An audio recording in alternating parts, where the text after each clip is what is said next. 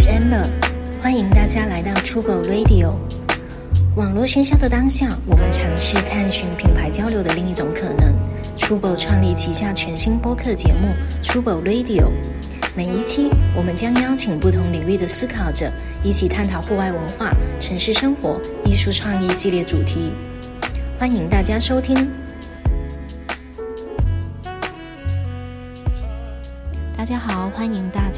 Trouble Radio，我是 Amber，坐在我旁边的话是 Max。哎，你好，大家好。我们今天非常开心的邀请到了深建，深建是一个海洋公益保护组织 NOC 的创始人，在过去几年里，他们做了很多环保的实际行动，包括开发微塑料的装置，然后还有获得专利，然后还有完成中国首次民间南极的科考，以及将海洋回收废料再进行设计创作等等。然后，因为机器的小小故障，前面的十分钟里，你可能收听到的声音会稍微小一点，但是后面是会恢复正常的。现在我们就麻烦申健介绍一下自己吧。嗯，大家好，我是申健，来自于一角金 NOC，我们是一家民间发起的，关注到海洋环境保护的公益组织。嗯，欢迎，欢迎，欢迎。谢谢。呃，因为就是其实大家对公益组织都会有一个可能比较粗糙的概念，觉得好像是在做一些保护环境、公益的事情。但是可能问到具体的，大家不太能真的知道，比如说我保护海洋要怎么做，或者是说现在有些什么，有些在保护海洋的人正在做什么。对，所以我觉得深圳是不是可以跟我们分享一下你们做的一些呃经历和故事？其实我觉得海洋环境保护它里面要分很多很多类型，要分很多不同种的。工作，比如说，嗯，有一些我们叫做倡议工作，那另外还有一些呢，我们呃可能称之为需要做一些执行的。那比如说，像上海也有这样的一些公益组织，他们会经常去做一些定期的做净滩、海滩清理的这种活动。那当然还会分很多种，就比如说像我们，我们会考虑到更多的去做一些科研支持的这样一些工作。嗯，因为最早在我们要去想去做这样的一个公益组织的时候呢，我们会发现。嗯，其实现在越来越多人会去关注到环境保护，嗯，但在环境保护过程当中，我们会发现，在网上有很多很多的这样的一些，嗯，一些网文啊，一些公众号啊，它其实给到大家的一些信息，关于环境保护信息，其实有很多不科学，嗯，有很多的。哎，可以举个例子吗？就有哪哪个大家常识里面其实是错的？对，经常最近经常讲的两个，一个是呃。北极气候变暖，然后冰川融化，北极熊要灭绝了。嗯还有一个是啊，南极温度突破二十度了。就我觉得最近是两个最大的这种，我觉得挺可怕的一种新闻吧。因为其实呃，我们可以举个例子，我们就说北极熊的事情吧。呃，其实现在我们看到就是啊，网上每次看到那篇文章的时候，我们就会看到一只瘦骨嶙峋的北极熊。那我第一次看到的时候是在一六年，然后到去年我又无数次看到这个报道，就。一直会被人重复拿来炒。那看到那只瘦骨嶙峋北极熊的时候，我们就觉得啊，怎么还是这只北极熊？通过一些官方的这样的一些消息去得到，其实这只北极熊是只暮年的北极熊，它已经按照人的年龄来说，它可能是七老八十了。对，因为它丧失了在自然界当中、自然环境当中去捕食的这个能力，所以说我们看到它是显得非常的憔悴，非常是就瘦骨嶙峋的那个样子。那我们倒过来说，呃。冰川的融化对北极熊是否会有太大的影响？那我们可以从几个很科学的方面来看。首先，第一点，我们说北极熊，大家有知道北极熊从什么东西进化过来吗？什么东西？是另外一种熊吗？棕熊啊，什么黑熊啊，这些东西。从棕熊，然后棕熊演化过来。那其实经常说对了，我还在想，我还在想棕熊是什么。棕熊，因为其实我们在加拿大那边是有这些棕熊，其实它从棕熊演变过来、演化过来的。那它从棕熊演化到北极熊，其实距今为止应该在四十到四十五万年这样的一个区间。那其实，在这个过程当中，我们说到地球，地球是一个非常复杂的这样一个体系。那我们可以这样去说，每隔十万年。平均下来，每隔十万年，对于地球来说，都有一次叫做渐冰期。那渐冰期就是可能我们南北两极都是没有冰盖来覆盖的这样的一个过程。那这个过程当中，其实我们可以看到啊，北极熊四十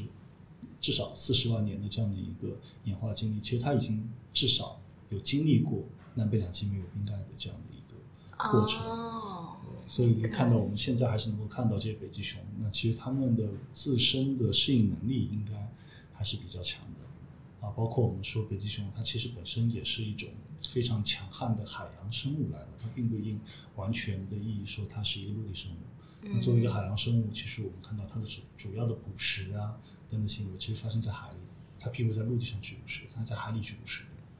那我们倒过来再看一个数据，其实近十年来北极熊的种群数量一直在持续的上升。嗯呃，甚至我们刚刚说到加拿大，那加拿大北部我们有种叫丘吉尔种，那丘吉尔种的北极熊的，就是种群数量的增长，其实已经超出了很多研究人员的一个预期的。呃，本来想它可能啊每年百分之多少的增长，但是突然间会发现它有将近三倍的这样一个数量的增长，所以它的保护对它保护对它的整个栖息地的这样一个关注，其实确实起到了很好的这样的作用。那我们反过来说，为什么会对我们带来一个这样的一个灾害？就真正做环保工作的人会带来灾害，是因为嗯，现在越来越多的人喜欢去旅游，而且大家选择旅游方式都是自由行，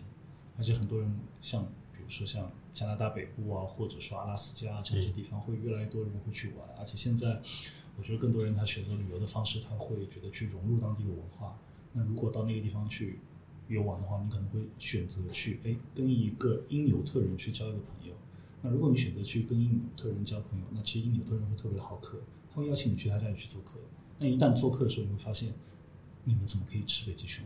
对 小熊熊这么可爱，是 小熊熊。小熊熊，对，对，那这就问题来了，那肯定纽特人就会跟他讲啊，其实因为首先捕食北极熊是我们当地的文化，因为纽特人那边没有办法种蔬菜，嗯，通过一些动物的肝脏，它可以取得更多的这样的维生素 C 这样的一些呃他们需要的必要的一些元素。那当然，他们也会说哦，捕食北极熊其实是政府授权的，那每年的配额是根据呃每一年前一年的种群数量来定的。那现在你看啊，我们种群数量保护的很好，种群数量一直在增长，然后我们的捕捞呃就捕杀的配额也越来越多。那如果我作为一个游客的话，我肯定会去相信因纽特人，因为他们在生活在最接近北极熊的地方，他们跟北极熊生活在一起，那我会相信他们给到我的这样的一些很客观的一些回答。那反而我会以为什么啊？你们是做环保的，你就是一些想骗我们、剥去我们眼球、想骗我们的呃感情，甚至是会说你这是一个一场政治游戏。那我觉得这个其实对我们真正在做这些工作的人会特别的可怕，因为我们会失去他们真正的信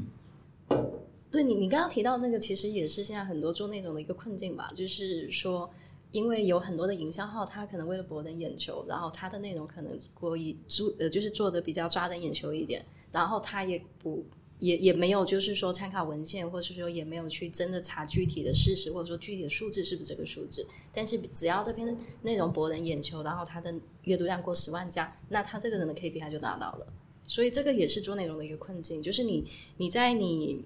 比如说有限的时间内，或者是说老板给到你有限的这个资源里面，你要去做好这篇内容的时候，你应该怎么取舍？对，对，因为我我觉得我还是很愿意去接受、相信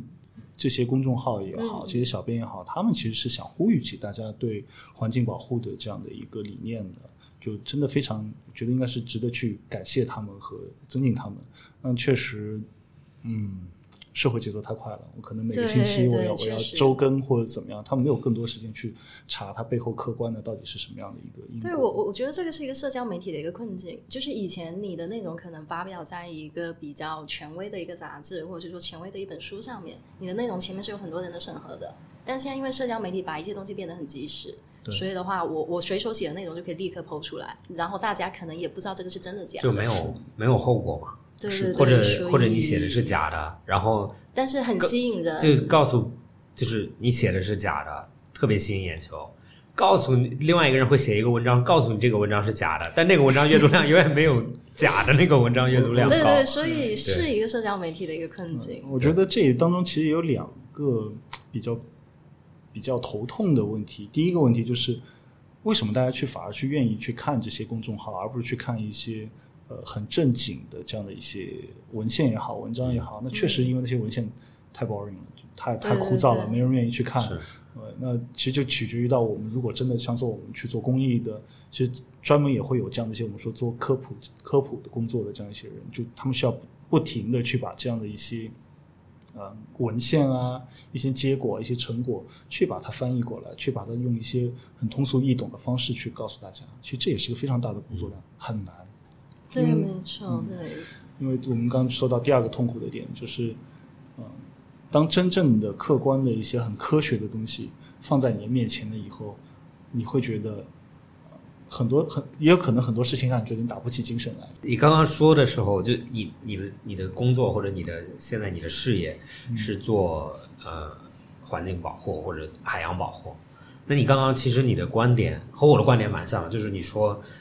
有些文化它就会去，比如说吃咱们说的是保护动物，是。但是那这个问题就是，只是立场不一样，会让你觉得这些东西有问题或者完全没有问题。就像刚刚开始之前咱们说的，比如说普京的这些大大鲸鱼的船，嗯。在日本文化或者在某些北欧文化，它就可以吃，但是在作为咱们普通人来讲，接触不到这些动物，所以咱们就觉得它是它不是饮食的一个部分。嗯，那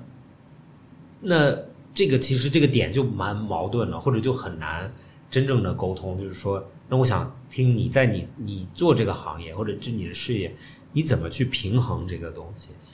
嗯，就像很多，就昨天晚上还有人问我你吃不吃鱼，嗯我说我吃啊，我为什么不吃鱼？嗯，对，那其实我觉得在我个人的价值观当中，包括我们所我个人想去提倡一些价值观，首先对于捕鲸也好，捕鲨鱼也好，去甚至于这些渔业也好，我们觉得应该很客观的去看它。确实，就像刚才 Max 说呃 Max 说到的这个，因为你不同的文化，你可能是没有办法去接受这样的一些行为。那当然，我们说的标准，客观标准是什么？就是你去捕捞的这些东西，以及你的捕，就第一是它的物种，第二是它的这个物种所现在现存的这个状况，应该是通过这两个方法去辨别。那首先，第一，我们要说，呃，你去捕捞这物种，它是不是易危的，或者说是濒危的？那我我相信每一个人的选择肯定是，如果它是易危的，它是濒危的，没有人会去支持说我要去捕捞这些东西。那我们其实倒过来去看，呃，我们说的鲨鱼也好，我们说的鲸豚类也好，因为我们很很宏很宏观的去会发现一个问题，就是对于如果你不了解这些生物的人，你会发现鲨鱼在大家所有的脑中，鲨鱼就是一种鲨鱼，鲨鱼就是鲨鱼，对，他不会去区分说鲨鱼有两百多种或者怎么怎么样。嗯，对，那到底哪一些是濒危的，哪些是易危的，哪一些它的种群数量是正常的？对对对，我没有去办辨别，我只知道你吃鲨鱼了。所以说现在会有一些朋友，他们如果在一些海鲜市场，他们碰到一些鲨鱼，他会拍照给我，他说啊，你帮我看一下这个鲨鱼是不是易危的，是不是濒危的，可不可以报警？嗯，或等等，他就慢慢会有养成这样的一个习惯。那另外，我们说到鲸豚类也是的，并不是所有的鲸豚类都是受到这样的一个物种的威胁。因为我们要怎么去鉴别这个东西呢？那可能因为现在大的一个政治正确，我觉得吃鲨鱼、吃鲸鱼都是不对的。对，呃，但我们觉得在政治正确的同时，能不能去保护到保护到一些所谓的所谓的文化的这样一个传承？那当然，这涉及到第二个问题，如果是文化的话，你怎么去控制它的数量？你怎么样去捕捞它的数量？这就是我们前面说到因纽特人，那我觉得因纽特人那边的捕捞，他们的捕捞就是非常的，我觉得是一个非常好的一种保护。你可以同时保护到呃这些生物，那同时又可以保护到这些人的一些当地的文化。嗯，对我是会政府会给到你一定的配额，因为你的文化，因为你可能整个民族的这样的一个可能摄入量是大概大约是多少，那我会根据每前一年我们很系统的这样的一个种群数量分析完以后，会给你每年的配额。这个配额它不会对整个整个物种的一个种群是有伤筋动骨的这样的一个打击，那又能保证到你文化，把你的文化去传承下去。那当然，在这里我们觉得因纽特那边可能还会有一些比较好的，我们要提倡，比如说他们会用很传统的、传统的一些捕捞的手法，因为我们知道现在人类命运都已经共同体了，其实你要去拿一些比较大型的、重型的这样的一些呃捕捞的设备的话，其实很容易。嗯这些设备你在世界各处，你只要花钱你都能买得到。那他们愿意会采取一些相对比较传统的捕食手法，那其实你的捕捞量就是就是肯定上不去的。嗯对，但是慢慢我们会有一些嗯，我们觉得不提倡的这样的一些捕捞，他们会用非常大型的这样的一些渔网啊，大型的可能一些作业船，他们去进行这样的拖拽的话，那其实这种就是我们叫无差别打击。无差别打击就是所有东西都杀，对，甚至啊就就是那种拖网啊，或什么，就有时候就是有一些嗯渔民他们会称之为我们叫绝户网，啊，就特别小，网也特别细，然后就直接从海底这边就一路拖过去。那其实就是你基本上所过之处你是没有可以幸存的这样的一些呃鱼，甚至大鱼小鱼这种。对，那他们就会进行这样无差别打击的话，那其实对于它的种群数量的控制，你就没有办法任何去保证了。因为现在按照国际上的法律，比如说对鲨鱼啊、鲸豚啊，我们是有一定的法律的依据，就是说我们是允许兼捕的。就比如说我们在海上的一些捕鱼船，如果你用，比如说他们是用放渔网，那难免会有一些鲸豚类啊或者鲨鱼啊，它会缠绕到网上。对就这种行为，他们就如果你捕捞上来，这属于兼捕，这属于兼捕。如果它还有生命的，你可以把它放归。放对，如果呃已经造成造成了它的死亡的话，你就相关部门你就要去登记，你要证明你是兼捕的，这样其实就就就哦也是可以允许的这样的一个过程当中的，但是不能排除很多盗捕的。对，但是其实我问题在于盗我很赞同，就是因为人们或者现在人们说人类，就是其实刚刚讨讨论到文化去杀一些东西，或者他们去捕捉一些东西，但是其实如果这些文化它是很长久的或者很古老的，到现在它去捕捉它的方式一定是和咱们想象的不一样的。就是如果就真的就像比如说一个渔民，他如果他的生活就围绕着海，他他的上一代也是，下一代也会，那他一定不会创造的他下一代没有鱼去抓，他一定是有一种很平衡的方式，就像你刚刚刚怎么说的绝绝户网，绝户网，他一定不会用这些，因为它是没有可持续发展的，就是我这一次抓完，下一次就没有了。是的，所以，但是问题就是现在人们或者企业，它是一个非常追求现在的利益。那我就第一次做最多，我下一次这个东西我可以到世界别的地方去抓，那就会创造一些问题，就是哦，我可以用这些手法，但是如果你是当地人或者你一直在这里，你抓你捕鱼的方式就就像有呃有在国外他们那个金枪鱼 tuna，他们很提倡就是就是他们叫 line caught，就是用线捕到。就那就是一一个渔民，他其实一天就一直在叼，嗯，那它叼的数量当然和网的数量是完全不一样的，那有可能线叼到了就非常钓鱼是钓鱼对对哦，钓鱼就就是 line cord，就是用一个人一个杆然后去抓，相对相对，比如说就像无区别去杀害，就是用网，嗯，那你钓的时候就这个可持续性就非常好，但是东西其实很像，那只是你的方式不一样。因为呃，这个其实分两个层面来说。呃，首先你刚刚说到，在有些国家他们是使用这种垂钓嘛，嗯，那垂钓这个仅仅是娱乐，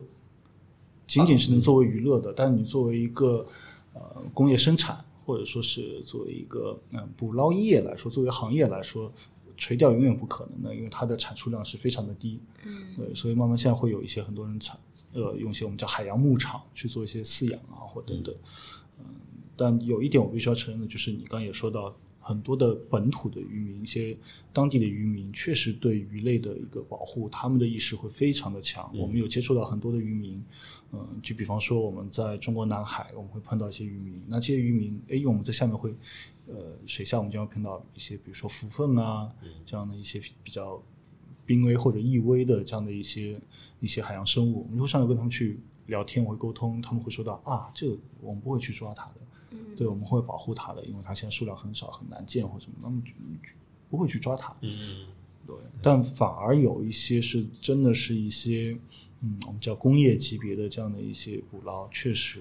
比较可怕。那包括我们在船上，有时候在外面远远洋的时候，有些船员，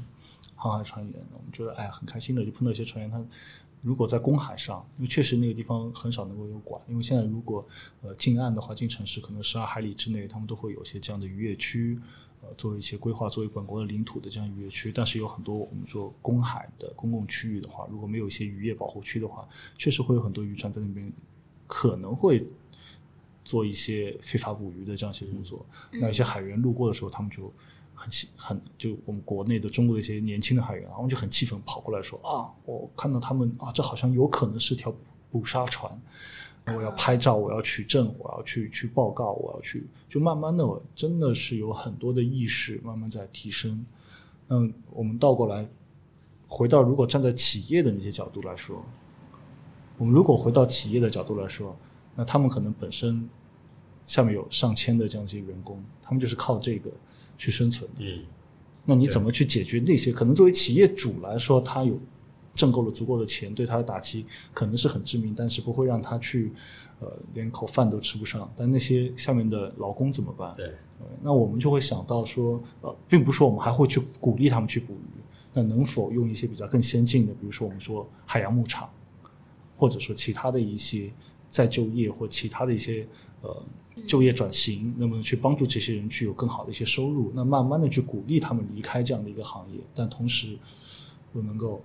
保证他们自己的一个很传统的一些工作吧？我觉得这个还是很很重要的。对，其实很多很多做环保的，他们会去攻击某个行业，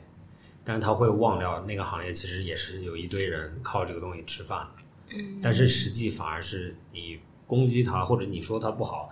，OK，那是你的自由。但是其实你需要做的是创造新的行业，让新的行业可就是你的用你的可持续的方式创造这个东西，让这个东西可以同样养这一批或者更多的人，创造更多的价值。是的，对，不是说就哦他做的不好，那你就要关掉它。但是问题就是，你关掉它了，就像很多工厂啊，在第三世界非常不好、很脏，或者在美国、欧美标准里面就达不到人权的标准。但是问题是你把它的工厂关掉了，那他们去做什么？难道你是更愿意他饿着，或者不创造价值？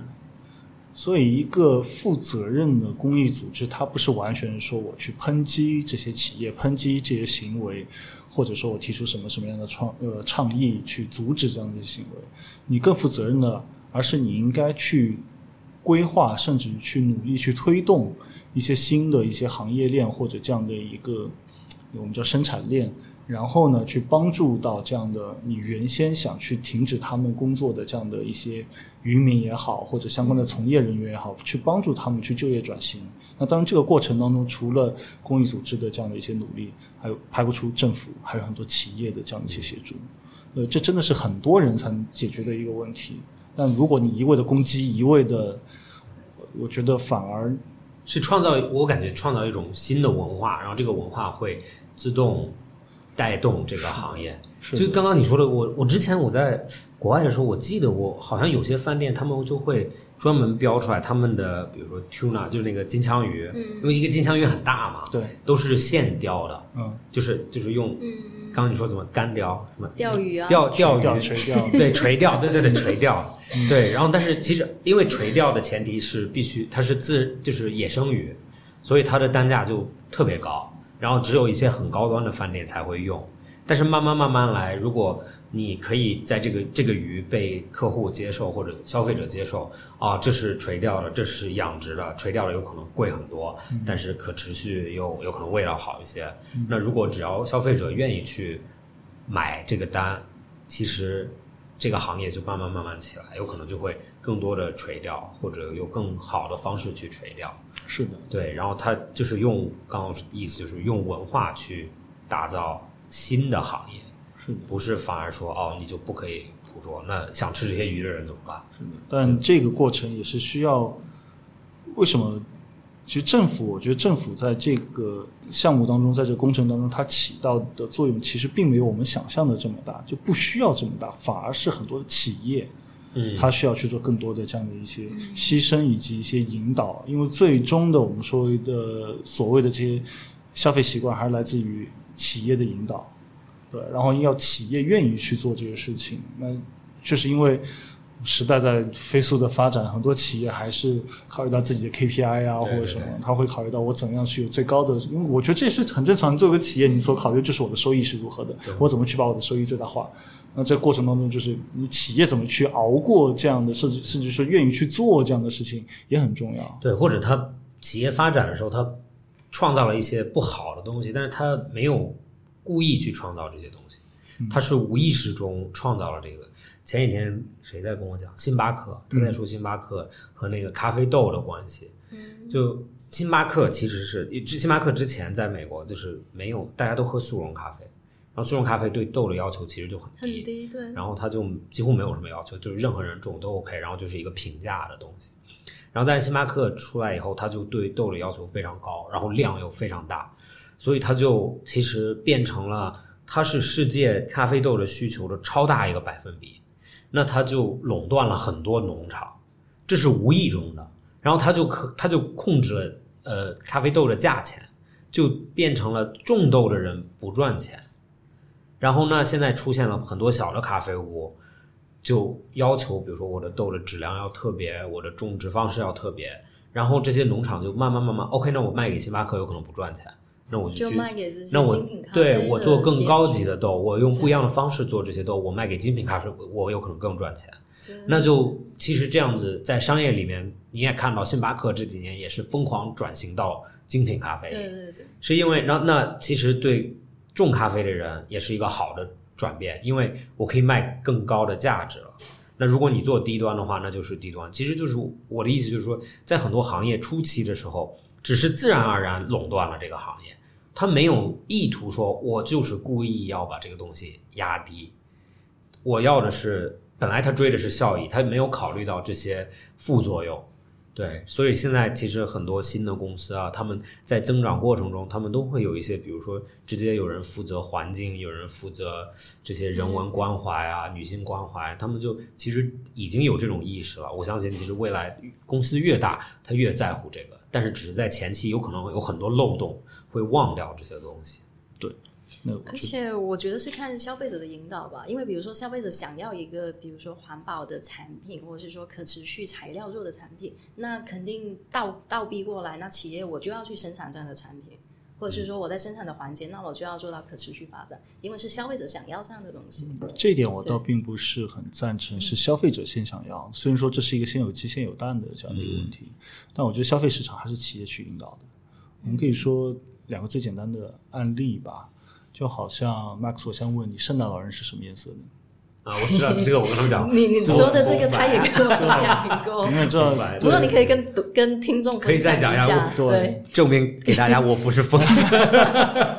对，他上次也讲过这个。最最早圣诞老人，呃，可能说是呃绿色啊、蓝色啊，各种颜色都会有。他们觉得圣诞老人可能是 colorful 这样。对对对，呃，但是是因为可口可乐这个品牌，它慢慢去营造了这样的一个概念，说呃，可能是因为跟它品牌颜色结合，所以慢慢的长期通过他们的一个引导，所以到现在慢慢的觉得啊，圣诞圣诞老人就是红整个。圣诞都是红白色对，对对。对，红色、绿色这样的，甚至我们说，就好像你现在 Amber 身上穿的衣服是粉色的，嗯，对，你知道粉色原先是谁的专用色吗？哎，这个我还真不知道，哎，谁呀？这个我好像也说过，有吗？你也说过吗我只记得你讲过我我我没有可口可说特别多乐，没有对，粉色呢，原先我们比如说在十六世纪啊等等，他们是法国的贵族的男士专用的颜色。啊，还要是特别是男士是吗？对，因为其实本身我们知道有很多的颜色在整个颜料的发展史当中，它是非常稀缺，比如说紫色，嗯为什么贵族会用很多紫色？紫色、深蓝色这些，对，包括其实粉色也是非常难的，难得到的。所以说，因为它非常难得到，所以就慢慢会变成很多贵族的这样一些颜色。嗯而粉色呢，呃，我没有记错啊，是十六世纪有很多的这样一些王公贵爵，他们特别喜欢粉色。嗯对，就变成他们的专用色。你觉得啊比较彰显我身份的话，我穿粉色。还是男人。对，找到了共鸣是吗？对，我可以握一下手，真的，这个这个，他太他太开心了，因为他每次说这些，我们都要，啊，我们都要想说你从哪里得到的知识。但但现在为什么粉色反而是女性代表？就大家觉得粉色就是女孩子，然后蓝色就是男孩子。对，哎，是因为也是因为一家企业啊，六七十年代芭比娃娃。啊，芭比，对，因为芭比娃娃它在这个过程当中，它要去树立两个很鲜明的这样的一个形象，比如说它先推出了它的芭比娃娃，然后最后要推出它的王子，那这样的话，它需要用颜色很明显的颜色去区别两个产品，那它会树立一个啊，粉色的就是芭比。嗯，蓝色的就代表男性的他的王子，就慢慢的会大家会印象越来越深刻，觉得啊，粉色的就是少女的，蓝色就是男性的。我好像也我记得好像还有另外一个解释是说，有美国有一代呃总统的老婆特别爱穿粉色，所以从那个以后就人们去模仿她，然后就女变成女性穿很多粉色。然后你知道原来什么颜色是是是真正粉色不是女性色，什么是粉色？哎，对什么是女性色？哪个啊？我还真不知道。是好像是天蓝色或者浅蓝色是女性色，为什么？我也不知道，我忘了。但是反正就是 就是完全反正其实跟大家现有的观念是颠覆的，对就是不太一样。其实真的，咱们活在了一个一个范围内，我觉得是被营销的一个对时代，就是你你只是在一个很短期的未来是什么样，你完全不知道。有可能早期的东西你也会忘掉，你只会看到就觉得、啊，女性就是粉色，但是到底是什么？其实因为它一直在变，不可能是保留同一个方向。所以说，现在我们看到很多的企业品牌，其实他们的能量是，就那些特别是大的企业品牌，他们的能量是呃非常让人炸舌的。就他们真的是可以做到很多的一些引导的。嗯，对对对，这个我赞同。但是我我个人的观察啦，我个人的观察是，我觉得比较好的一个现象是，比如说年轻的一代，他会越来越倾向是说对可持续或者说对环保有更多的一个关注。对，但这个其实我们反而去佐证了一点，嗯就是就打比方说，我们去真正的我们在做海洋公益，我们会去做一些可持续啊，这样一些宣传啊或者什么，呃，可能因为我们这些内容太无聊了，但真正我们去就是能够 get 到我们这些呃，就是受众啊，其实很很少的。但其实我们倒过来去看，呃，所谓的可持续，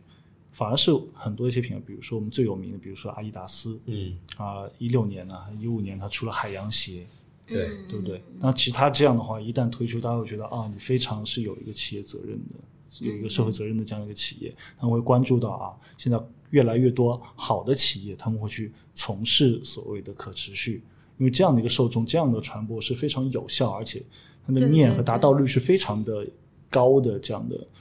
一个工作。那其实比我们要去做这些东西要有效的多。对，但是但是我理解你的观点，就是力量其实是在品牌方，因为他们实际做这些东西，或者就是生产这些东西的点，就是这个东西什么时候从一个想法到一个实物，在这个世界里面，因为实物是不会不会撒谎的嘛，它是真正要从地球里面拿东西变成这个东西的。但是概念端其实或者文化里面，我的看法，我我我赞同你们两个的看法，就是消费者要引导品牌，品牌也要引导消费者，但是真正其实能够打破这个轮回或者打破就是提升人的思维的方式，我的看法一直是从艺术角度，嗯，就是艺术存在的价值其实只是给消费者或者给品牌提一个醒，就是说啊，你做就是因为艺术很有意思的是，任何东西被做多的时候，艺术家们都不喜欢。嗯，就是只要往社会往同一个方向走太明显的时候，他会站过来说，你是不是要考虑反方向的问题？那就那就会做成一个非常好的，像一个提醒的方式，像一个警铃一样，就是说啊，咱们是不是太多塑料了？那我就开始不用塑料。然后慢慢慢慢，有可能啊，有一部分很小众的消费者，就像你说的，能听进去海洋知识的人也是很小众的，但是这一小众人是影响力最大的，或者他们是最超前思维的。那他们听到以后，他们觉得哦，OK，我我理解，我喜欢，我买入，那我就要改变我的生活。那我改变我的生活，有可能我在我的生活中，我就要找这些品。那我的需求谁能满足？那有可能就有一些好的或者超前一点的品牌，他们满足了我的需求。那从这个里面变成一一层一层，然后慢慢慢慢到大众都往这个方向走的时候，然后你我也非常赞同你说的最后一点，说政府的行为其实在里面只需要做一点点，就因为他做的东西都是已经都是非常巨大的，就像上海这边说不可以卖塑料袋了，对，然后就对，然后就一天就完全没有塑料袋，所以说他们做这种举动的时候，其实要非常慎重。他不可能等你供应链啊或者这些东西，如果因为你说没有塑料袋的时候，那我现在一直在想这些塑料袋工厂去做什么了，或者政府有没有跟他们沟通，你们怎么转型，你们去做一些别的东西，然后反而作为消费者，有可能你只是觉得哦没有塑料袋了很好，对环环境很好，对海洋很好，但是在后端供应链里面的时候，你有没有想到哦到底他们去做什么了？深圳有没有什么印象深刻的出海经历有吗？嗯，是关于哪个方面的印象深可刻？以，都可以。或或者为什么你选择做海洋保护？嗯，主要几个原因吧。然后一是本身自己热爱潜水，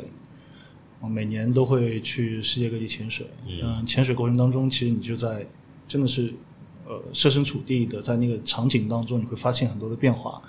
嗯，比如说我经常会给别人去看，说我在二零一一年的时候刚开始潜水，那我拍摄的一张珊瑚礁的照片，呃很简单一张照片，很多人都会去拍，但就是那种大家印象当中的珊瑚礁啊、上面是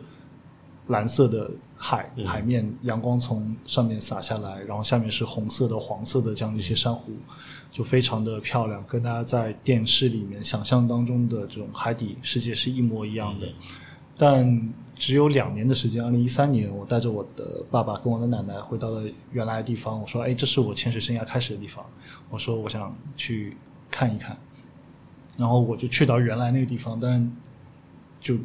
整个人都惊呆了，什么都没有了，就一片荒芜。原先灰色的？对，然后那些原先的两颗珊瑚礁只剩下白色的骨骸了。然后你再看周边，就很多的呃瓶瓶罐罐啊，一些塑料垃圾啊，这样在那边。其实从那个时候就一直在思考吧，我觉得就好像是一个你非常心爱的东西被人给弄坏了，你能不能去为它去做些什么？你想去保护它。嗯，后来也发生了两件事情。第一件事情是有一年去到帕劳，那我们在潜水，我们有种叫船宿，就是我们会住在一艘船上，那船可能开出去很远，在大洋中间漂个一周啊、十天这样的。那突然有一天，我们晚上回来以后，船长跟我们说：“哎，今天你们会有客人来。”那你不觉得这件事情很诡异吗？就是你在有鬼吗？对画风突变，对，你在大红呃大海中间，然后突然之间会说来有 有有个客人，然后后来知道他是一个大学的博士生，然后他一直在那个帕劳那片海域，他去做科研，然后他到上船他跟我说，哎，能不能给大家耽误一到两个小时的时间，我来讲讲在帕劳这边特别有名一种生物，就是我们说的蝠鲼。他跟我们聊了很多关于蝠鲼的很有意思的福分可以稍微介绍一下吗？是哦什么生物啊？蝠鲼呢，其实它跟鲨鱼是近亲，那叫 manta，然后还有个俗名叫魔鬼鱼。对，我们通常看到它其实身体是扁扁的，它它不像传统鱼是是纵向的扁扁的，它是横过来那种扁扁的。啊，对，像还有两两两个然后眼睛就在两边。两个大翅膀，对，眼睛在两边。那呃，其实讲到了很多关于就是蝠粪的这样的一个诶很有趣的东西。那最后他会讲到关于蝠粪的保护，呃，因为可能因为很多人类的这样的一些过多干扰，会造成它的这样的一些变化，导致它的像这些种群数量大幅的下降，现在有很多属于濒危或者易危的这样的一个状态。那最后呢，我们说我们能做什么？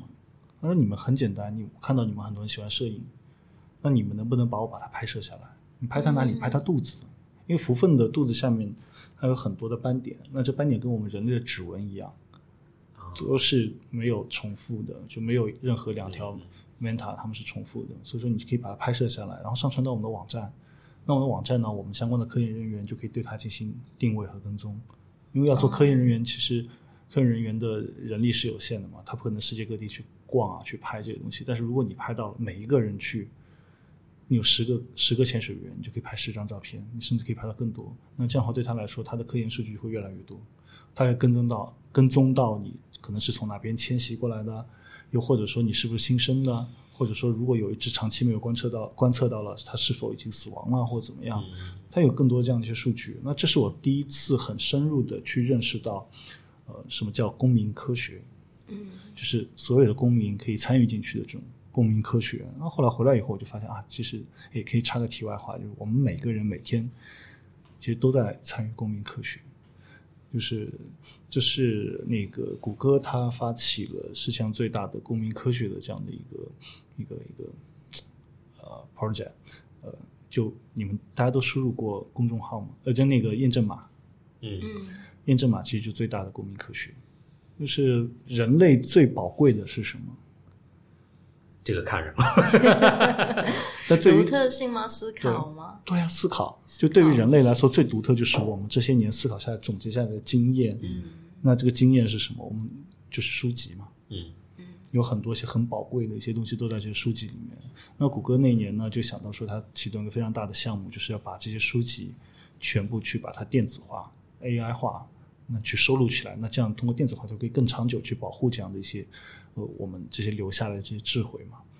那在 AI 去扫描这么多的体量的这些嗯。文献书籍的时候，会发现一个问题，因为有些书籍它已经年代久远了，那上面的字符你看不清楚，那看不清楚怎么办？那 AI 也识别不了啊，但啊让让工作人员每一个去识别嘛，那工作量太大了，可能十几二十年都完成不了，所以他们就想到了用把它做成验证码，所以我们会去想啊，我们看那些验证码是不是那些 A B C D 很看不清楚，我们就是帮他识别这个。对，我们在人工的肉眼帮他识别。我还一一直以为那个好像什么图灵测试一样，在检视啊真的吗你是是是人还是啊，机器就那个是在帮他解读书了吗？对，我们在帮他解读，啊然后通过 AI 的分析、AI 的分析以及再学习，就可以更快的加快这些文献的这样的一些保护。这个太有意思了。哦，这个我不知道。对，对，这个我也不知道。其实那个我不是特别好，我 我我有的时候也 你一输直是我也输不对，对但但是这是个很有效的一个方式，对对包括前段时间我们我们知道贵州有个非常大的一个天文射电望远镜嘛，嗯就是他做了一款游戏，那我必须要说，那个游戏做的很烂，我都玩不下去。但是我为什么当初冲着这个我去下载这个游戏？因为它每天会给你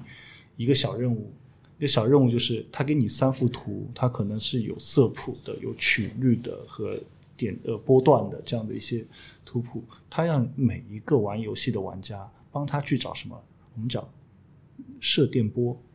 有听说过这个词吗？什么是射电波？射电波就是啊，比如说我们现在知道引力波，嗯这段时间特别火，其实就类似于像这样射电暴，我们去找射电暴、电波这样的一个天文的这样的一个现象，因为这个是对现在天文研究、对宇宙的宏观研究是非常有用的一个东西。但是，呃，目前我们的贵州那个巨大的射电望远镜可能是世界上最后的一台射电望远镜。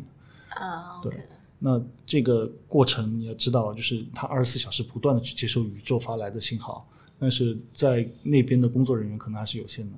这个过程要去比对的一个过程，其实非常的简单，但是又非常的繁复。那怎么办呢？为什么不让所有的公民一起来参与这个游戏？就他们就干脆就做成了游戏。如果你找到了射电波，比如说我的呃曲率啊，我的图谱啊，对吧？它如果正好是一致完成一个射电报的这样的一个一个信号的话，你就可以反馈，然后他会给到一个证书，感谢你找到一个射电波。对，就很有意思，就每个人都对对对，会参与嘛。这个很有意思，对每个人都有参与感。对，对，那后来所以说我就想到说啊，其实作为一个普通人，你是可以参与到科学里面的，你可以作为一个公民科学的这样的一个参与者。我后来到了一七年，一七年我去了北极，也一个人在那儿，我就想想去拍一部小的短片。那希望说这个短片，呃，从身边的朋友开始，能够让他们觉得啊，冰川融化呀，整个气候变暖啊，还是希望大家能够提起这样的一个意识嘛。那当初我就去想去采访九个人，然后用镜头去对着他的脸，我去跟他讲很多关于呃气候变暖以后可能带来的一些灾难是什么样的。那每个人听到这些东西以后，他会有反应嘛？那可能是很难过呀，很愤怒啊，很幽怨呐、我就把这第一个这样的一个瞬间去把它记录下来，这是我想要做的事情。那会有人问我，你为什么要记录九张面孔？呃，我说，因为那个时候在我们国内，我们的 social media 只能放九宫格照片，所以我就记录九张就 OK 了。嗯，其实那个发两个都没有人看了，是吧？发一次才有人看。但那个其实也是，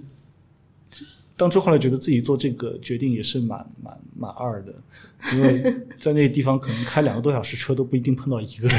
哎，怎么又是你？然后九个都是同一个人，人 人太少了。后来没办法，就开到一些村庄啊、一些镇上啊，我说找那边当地人能够拍一些。但后来还蛮蛮幸运的，就是拍到了十一个人，啊，采访到十一个人，那其中又是一个很诡异的一个过程，就是当采访到第一个人的时候，他是一对美国来的小情侣，他们来玩，然后他给我的反馈，那女孩啊非常的焦虑，非常的忧心忡忡的那个表情，我觉得，哎，这片子我能拍成。剩下的十个人，就真正我说的诡异一步，就在这十个人里面发生了。面无表情吗？没有，他们都笑得很开心。还有一个大姐说：“哎，我可以把我们家狗带过来一起拍吗？”我说：“好呀。”然后她抱起他们家狗，就带了他们家狗过来，抱那狗在在我镜头面前笑了，哎呀，好开心的那种。然后就我就会问他们，我说：“你你是不是因为太紧张了？因为我想紧张嘛，就是你会在镜头面前害羞或者你就是会傻笑嘛。”我说：“你能不能把真实的感情给我？不要觉得害羞，不要觉得紧张，对不对？我希望每每个人能够 get 到，就在屏幕前都 get 到你的情绪。”我没有，我没有害羞，我没有紧张。十个人的回答是一模一样的。他说没有害羞，没有紧张，是因为我觉得很开心。我说为什么觉得这么开心？他说我们是生活在这里的，整个气候变化对我们来说，我们是感同身受，我们是能够深有体会的。包括我们现在面临的整个呃情况是非常的严峻的，我们都知道。然后但是你看看你啊，你正在行动，你千里迢迢从中国到了北极，到了挪威。你是为了为了来呼吁这样的一些事情，你是在行动。那我们听了你的呼吁，我们也会去做一些行动上的事情。而且我相信还有很多人跟你一样，你们都在行动。这么多人在行动，那代表我们的未来是有希望的。那对于一件有希望的事情，我就是应该很开心的去笑啊！我为什么要很难过呢？就是当我第一次听到有人这么跟我说的时候，我觉得哎呀，很开心啊！我我做对了一件事情啊。但当两个人、三个人，一直到七个人、八个人、九个人、十个人，真的是很可怕的事情。就十个人，他们都互相不认识，他们都回答我这句话的时候，啊，当时我的整个鸡皮疙瘩都是起来的。然后我就隔了没几天，我就回来了。回来以后，我就拉着我身边这些朋友，我说我要去做，我说我要去做起来，我说我要去做这样的一个关于海洋环保的这样的一个公益组织。就这样的一些原因，让我去做了这个事情。好酷啊！对，是很酷。对，好酷啊！我去过，我原来去过挪威，然后我能感觉他们很早，我有可能一就非常的乐观，是吗？这不不是非常乐观，是他们因为大家知道挪威非常有钱，但是他有钱是因为他有天然气，然后海里边还很多石油，嗯，所以他就卖国家资源，他就非常有钱的国家。但是他们做的非常好的一点是。他知道这些东西不是长久发展方向，所以说他们就非常大投入呃可持续发展的东西，比如说他们做海地就是风电啊、海洋海洋发电啊，就一直在投资。我去的时候应该是一二年年底的时候我去，然后当时他已经那个时候中国还没有讨论到电动车，就是电力车，然后有可能美国有一些 Prius 就是那种 hybrid 就是。油电混合的，但是它已经有城市里面百分之三十都是电纯电力的车，然后就有可能早期的有几辆 Tesla Tesla，然后有几个很丑的那种尼桑的那些车，然后他然后就问为什么，然后他们就导游当时跟导游在一起，他就解释他说，因为我们知道我们是很小的国家，然后这些石油总有总有一天会用完的。所以我们就要在别的领域做非常早，才能保持自己的前瞻性。然后他的政府也非常支持这些想法，所以说当时他是在城市里面停车，你的车是纯电的，不要钱。嗯，你是汽油车就要钱。嗯，然后当时我听他们说的计划就是未来会电只只让电动车进城市。如果你要来上班，你就必须开电动，你不可以开汽油车。嗯，对，然后他们就非常，对，就是有可能是本地人和外来人看到这这件事情的两个反应，就是啊，我是当地人，觉得啊，你你你是外来的，你也这么在乎，不光是我们在乎，是非常非常对，就说的非常酷，就蛮蛮，对，我觉得很酷。对对对。我很好奇，你你后来就拉了多少个人一起开始做这个事情？嗯，拉的时候有困难吗？有，当然有。最早的时候呢，拉了六个人，就连我一起六个人，我们去做这件事情。但，嗯，其实当初也是挺冲动的，我说要去做这件事情。但 OK，组织有了，我们做什么事呢？后来我们就就聊到我们前面有说到的，因为发现到。现在很多你真正的要去提倡一些事情的话，你必须要让自己专业，因为我不可能说我在 Google 上或者在百度上我去找到这样一些知识，我要去科普这些内容。我觉得这个非常的不负责任，因为我本身我自己都不认可那些东西。那我说，哎，我们能不能去先从科研支持上面去做？因为我们本身我们没有任何一个人是做科研出身的，所以我们就去各种陌生拜访，搞得像做销售一样的。对，我们 会直去接敲门，去敲 科学家，的门。就就各种去联系，我们有联系到像同济大学啊、中国极地研究中心啊，就拜访了很多的一些呃跟海洋有关、环境有关的这样一些学者。呃，当然也是因为觉得你要去改变目前的环境现状，除了科学没有其他的，我不可能说。天天在教堂，天天在庙门口拜、拜一拜，就会有这样的一些后，对对。就是一些好的一些变化嘛。那慢慢的通过我们比较有诚意的这样的一些沟通啊，然后也是得到了一些机构和教授的一些认可，因为我们还是比较信任自己的，比如说水下的一些工作能力嘛，我们说，哎，我们能不能去提供一些水下的一些科研的支持的服务，跟水有关的，我们都愿意去做，包括有一些像我们后来慢慢做的像海洋微塑料的一个研究，那因为我们每年都要去世界各地去潜水，那为什么不让每一次的出行变得更有意义呢？那我们就会带着这些设备，我们就去到世界各地的时候，我们就去做很多的采样。那慢慢因为你的采样做的多了，你对这个学科会越来越了解，然后对你的采样器就觉得啊，它怎么样去提升，然后你的方法论怎么样去改进等等，就不断的，嗯，就慢慢越来越多的参与进去，甚至于我们去改方法论、去改仪器，改到现在，就我们可以说是有共同专利的这样的一台仪器，甚至我们现在雪龙二号，然后像挪威的极地中心。都在用我们这套设备去对海洋微塑料进行这样的一个采样以及后期的一些研究。那我觉得这几年确实我们也得到了一定的这样的一个认可吧。做了多多少年了？我忘了。嗯、马上到今年三月份就四年了吧。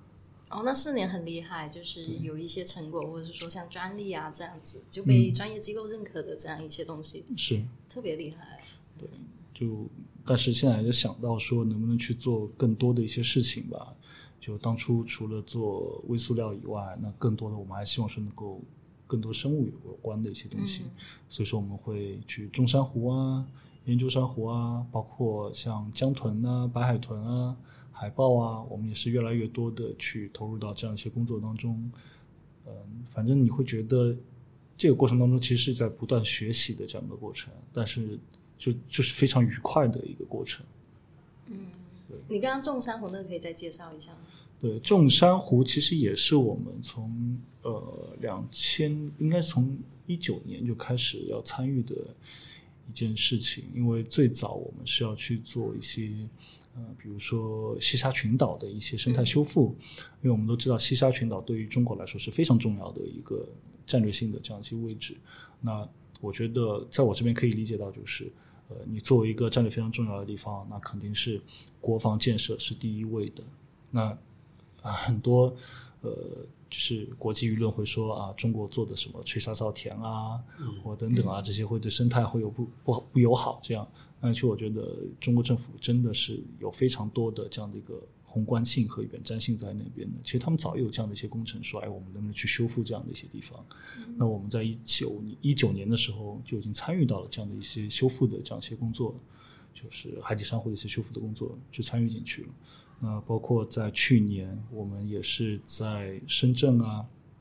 还有其他一些地方，我们是做了很多一些珊瑚修复的这样一些工作。嗯，包括海南岛，我们在海南岛做了一个很小型的一个试验基地。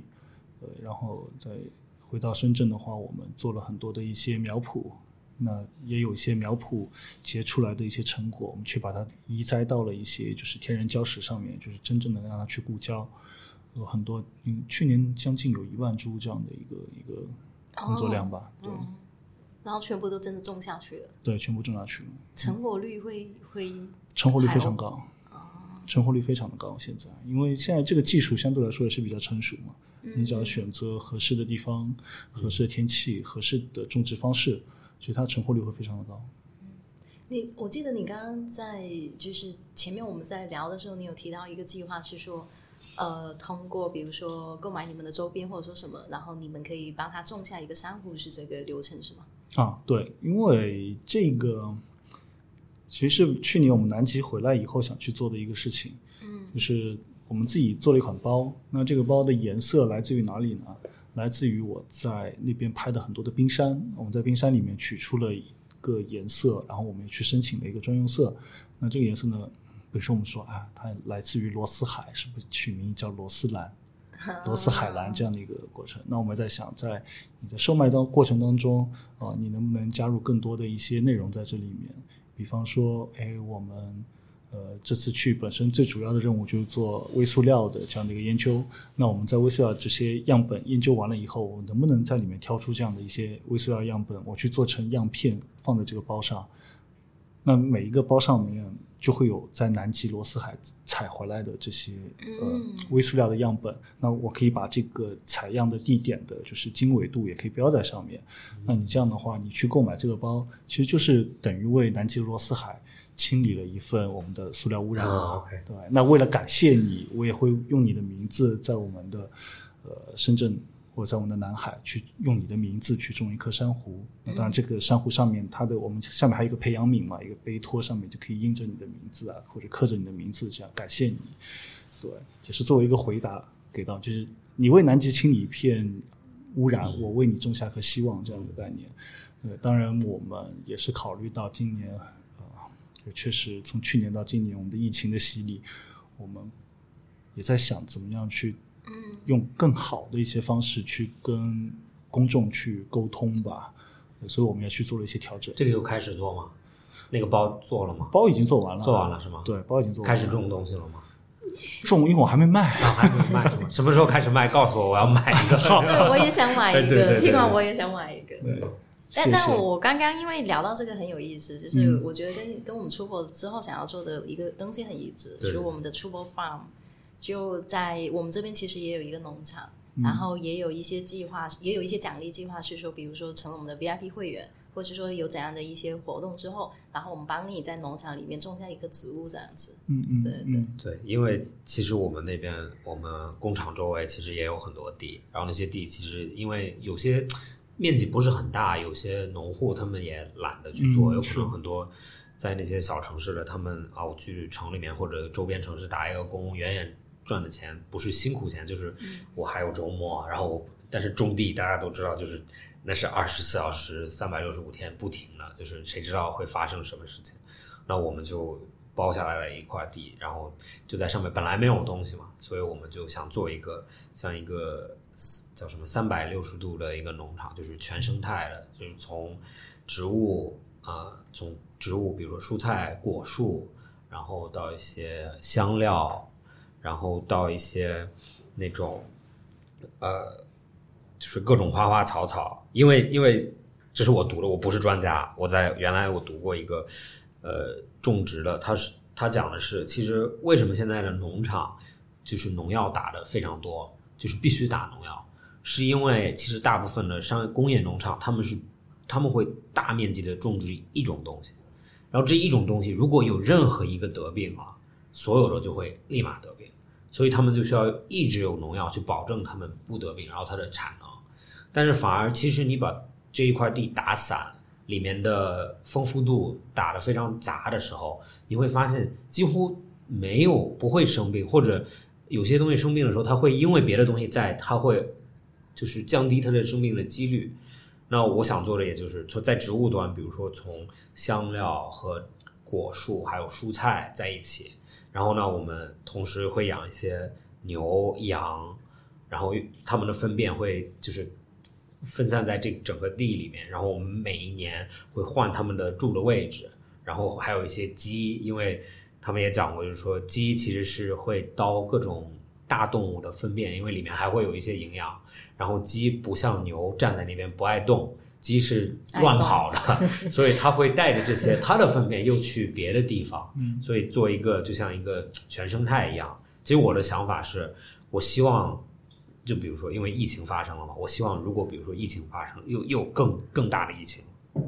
发生，或者比如说网络断了，世界要毁灭了，我可以人可以跑在那个地方，然后你就可以完全依靠那个依靠那块地活下来。对，因为我们哦，对，因为我们还有水池，嗯在在这整块地里最低的地方，我们建了一个小蓄水池。然后呢，这个，然后 对，然后还有鸭什么东西的。然后那个那个农民就在跟我解释说，哦，如果你有鸭的话，其实慢慢慢慢这里会有鱼的，因为因为鸭的粪便是鱼的食物，啊，对，所以就变成啊，如果你只要够丰富，它是自己循环。是的，如果你只要只有单单样东西，你是非常，嗯，就是要人为的去去做这些东西。是的，所以反而就我们本来自己都要种树嘛。如果比如说我们有一些会员啊，或者就就像你一样做环保、做这种对环境有有帮助的行业，我们当然会用你的名字去种一棵树。然后我希望我们品牌做的越来越多鞋的时候，然后我这块地就越来越大，或者越来越多地方有这种地。是的，对这个真的好像马上就能去的感觉。对，没有，就慢慢开始哦。对，然后还有一点是因为我们有工厂嘛，他们有很多废旧的，比如说老厂房正在改造啊什么的。我们等一下我可以给你看照片，就是他们改造厂房的时候，我就说啊，拆东西的时候你可以小心一点，比如说大片一点的铁皮，你不要就是折掉，然后他们会卖掉。我说，哎，这些好一点的留下来给我。然后比如说一些老的托盘木质的那种像板一样的，我我就拿到农场那边，然后我就找一些工人，他们下班时间没事儿干的时候，我就说你过来，咱们把这些托盘拆掉，然后拆掉，慢慢慢慢又变成栅栏，就又重新找到另外一种方式去用它。对，然后我们的铁皮就做机棚，然后我们还在改造一个原来他们有的室外的运动场，然后你知道有那种路边就是户外的那种椅子，然后就生锈了，很旧啊什么样，然后让他们把锈磨掉，然后用椅子搭建了一个就是鸡睡觉的地方，因为鸡是喜欢睡在树上的，所以我们就做了一个像台阶一样的，是用老的这些东西去做的。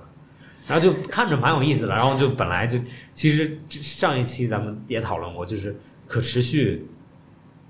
呃，做的方式有很多，嗯，不管你是就是什么身份的？对什么身份的人都可以做，对对就是其实我感觉很抠门的人也很可持续，或者也很环保，你只要不丢东西。然后不不很盲目的去买很多东西，你都是一个这里面的一个就是成员一样。是的，这样我非常同意这句话，就是每一个人你所处的环境和位置不同，你可以像 Max 刚刚说的那种很田园牧歌，你也可能在钢筋混凝土里面去做着你本身的一些工作，但有很多一些很细小的一些事情完全可以去做。就好像我们最近经常聊到的关于吸管，哦，对，纸对质吸管的、那个，纸质吸管的这样的一些问题，很多人去聊这个问题。那就其实我一直会很奇怪一个问题，就是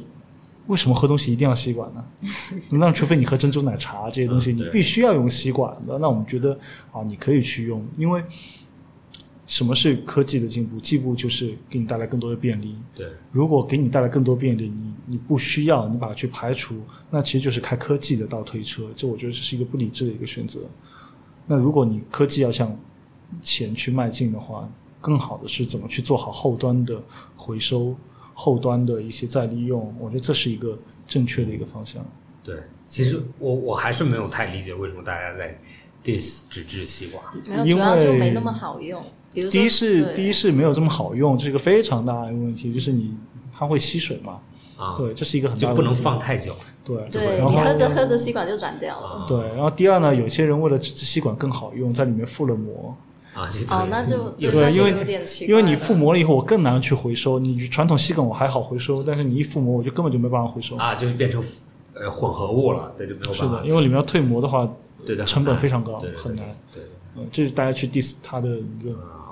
主要的一个原因吧。而且我在想一个问题，因为纸质其实就来源于木材嘛，那但木材不是取之取之不尽的呀，就可能也会造成另外一个问题，是不啊是？，这是大家现在很多人一个误区。其实大家很就在我们小时候，大家会说啊，保护森林就节约用纸或什么。那当然不代表现在不用节约用纸，我觉得节约还是就合理的，就用再生纸啊等等这些还是很好的一些行为习惯。但其实现在造纸的这些木浆啊或者什么，就现在我们有很多的我们叫快速林，包括我们用的一次性筷子，有很多都是那些快速林，它的生长速度非常快，可能一两个月就可以长成，然后就完全是有那些快速可以覆盖工业生产的需要，对一些纸张的一些运用的话，基本上可以用那边，而且现在有很多专用的，就是纸浆再生的再生纸也非常的多，所以、哦对所以说不用担心说好像是可能非常大面积的去。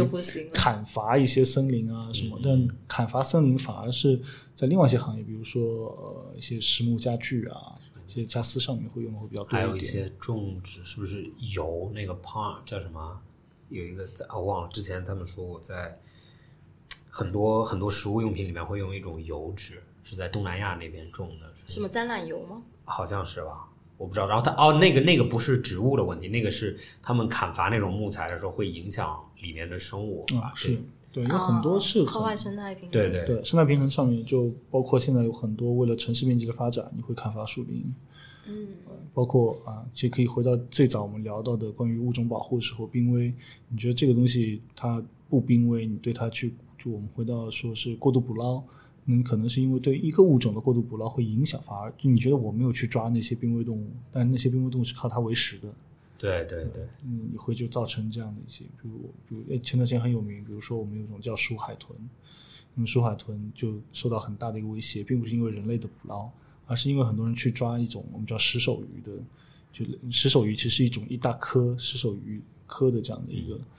一个物种，就像我们的黄鱼一样，嗯对我们去大量去去捕食那个那种石首鱼，结果造成很多的树海豚它没东西吃。啊，啊，就很多其实是一环扣一环的，对。对，就所有东西都要吃一点。不要只吃一样东西。对对对挑食不好。对对，所以对挑食不好的根源在这里。对，就讨论对食品。其实因为我老是我经常听，就是因为我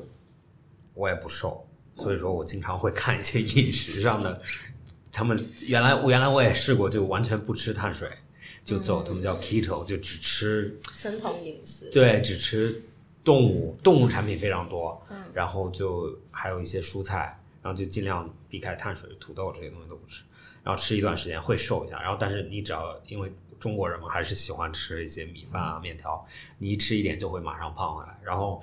前一段时间就试了另外一种方式，就像减肥，就是所有的量都降，不管吃什么都同时降，然后就感觉啊，工作就是好像这个减肥方式很轻松，只要你的胃口没有那么大，你就其实慢慢慢慢就瘦下来了。但是同时，我也现在在听一些国外的博客，他们永远在吵，就有一些人说美国那边又在推推行一种就是只吃肉，就是植物都不吃，什么其他什么都不吃，植物都不可以吃。然后就就像刚刚你说，他们就 follow 那种逻辑，就是像比如说狼或者这些东西，说